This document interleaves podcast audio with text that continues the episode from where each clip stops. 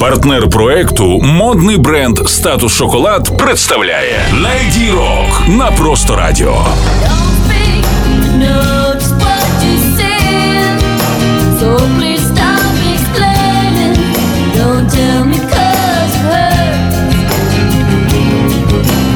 Доброго дня, з вами Стерео Ігор на просто радіо Леді Рок, спецпроект про видатних рок леді планети. З самого початку ми згадали хіт Don't Speak гурту No Doubt. Тому, як не важко здогадатися, мова у нас сьогодні піде про Гвен Стефані. Вона є учасницею No Doubt з моменту заснування гурту, але на початку Гвен була більш бек-вокалісткою. Приблизно з 88-го року та по наш час вона лід-вокалістка No Doubt. Крім шістьох лонгплеїв No Doubt, на сьогодні у дискографії Гвен Стефані вже чотири сольних платівки. Два перших сольних альбоми Гвен отримали статус золотих, платинових чи мультиплатинових в десятці країн. Та так її дебютний сольний лонгплей Love Angel Music Baby став п'ятикратно платиновим у Канаді та в Австралії.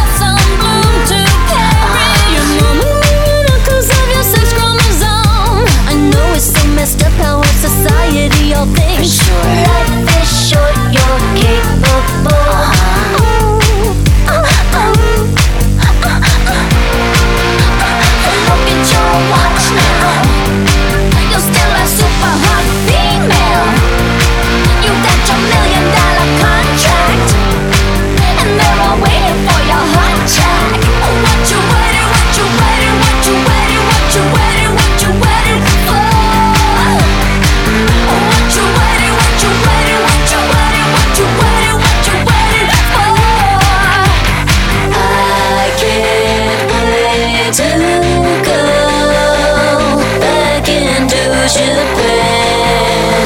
Give me lots of brand new fans. Osaka, Tokyo, you Harajuku girls.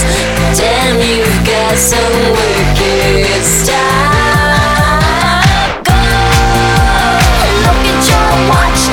Цей хіт «What You Waiting For», якщо пам'ятаєте, свого часу перевиконав гурт Франц Фердінанд, записавши свою офіційну кавер-версію. Гвен Стефані знялася в декількох фільмах. Її найпомітніша робота в кіно роль голівудської актриси 30-х років Джин Херлоу в кінофільмі Мартіна Скорсезе Авіатор 2004 року. З 2002 по офіційно 2016 рік Гвен Стефані була одружена з фронтменом британської рок-групи Буш Гевіном Роздейлом. Ще декілька цікавих фактів. Гвен Стефані розробила дизайн камери для Hewlett Packard.